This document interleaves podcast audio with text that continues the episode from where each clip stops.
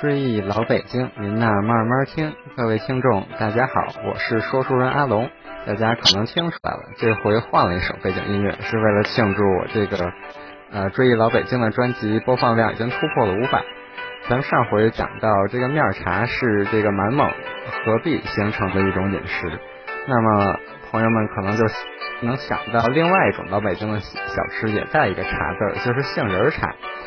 其实杏仁茶，南方人来到北京也也会觉得它是茶的一种，见到这个物品会感觉非常惊讶。那么这个茶的源流也也是能找到蒙古族的习俗。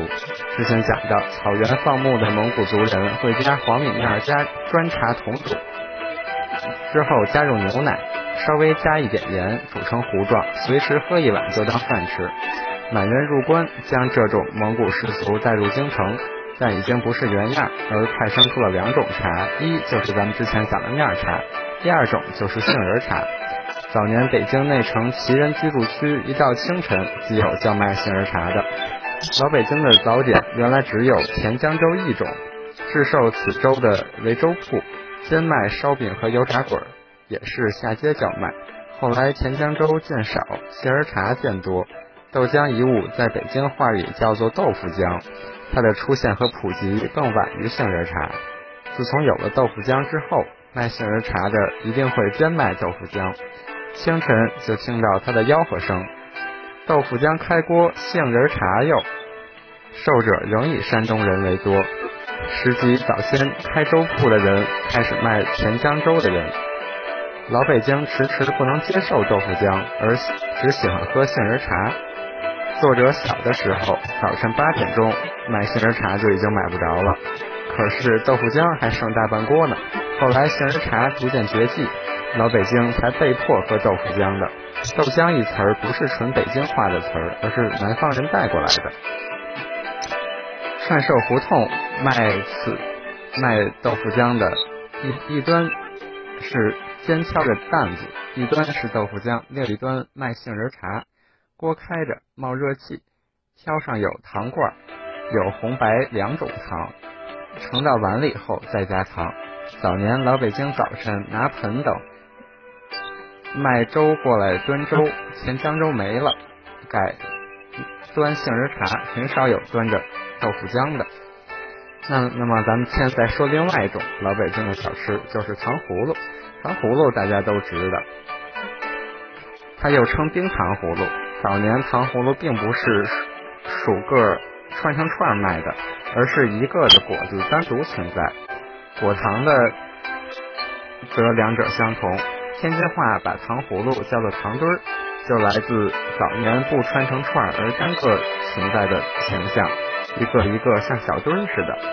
二十年二十世纪三十年代末，北京琉璃厂信远斋还保存着早期北京的两项风味食品。其一就是冰糖子儿，另一就是不穿成串而单个卖的老式糖葫芦。那时候卖糖葫芦就仅此一家了。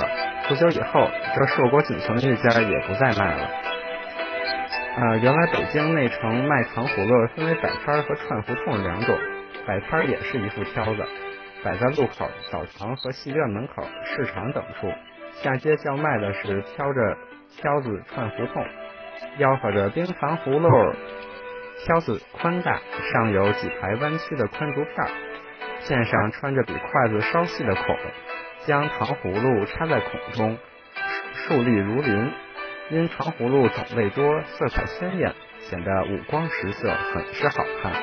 最普通的是用山里红、海棠，这里海棠只用白海棠，绝无用红海棠做成的糖葫芦，还有荸荠、山药豆等。近年出现了橘子、黑枣的糖葫芦，竟然还有用钉子果做的糖葫芦，这些都不是精华的老物件，这里不谈它。用山里红制糖葫芦分为三种做法：第一，非常简单，将山里红去核洗净即可；第二种，将山里红去核洗净后，削去一部分果肉，而填以豆沙，蘸糖后，在糖上粘几个瓜子仁儿，这样山里红是红色的。豆沙则呈深棕色，衬上白色的瓜子仁，看着就让人喜欢。第三种做法是将山里红去核，煮烂，压成扁平形，然后蘸糖，串之以竹签儿。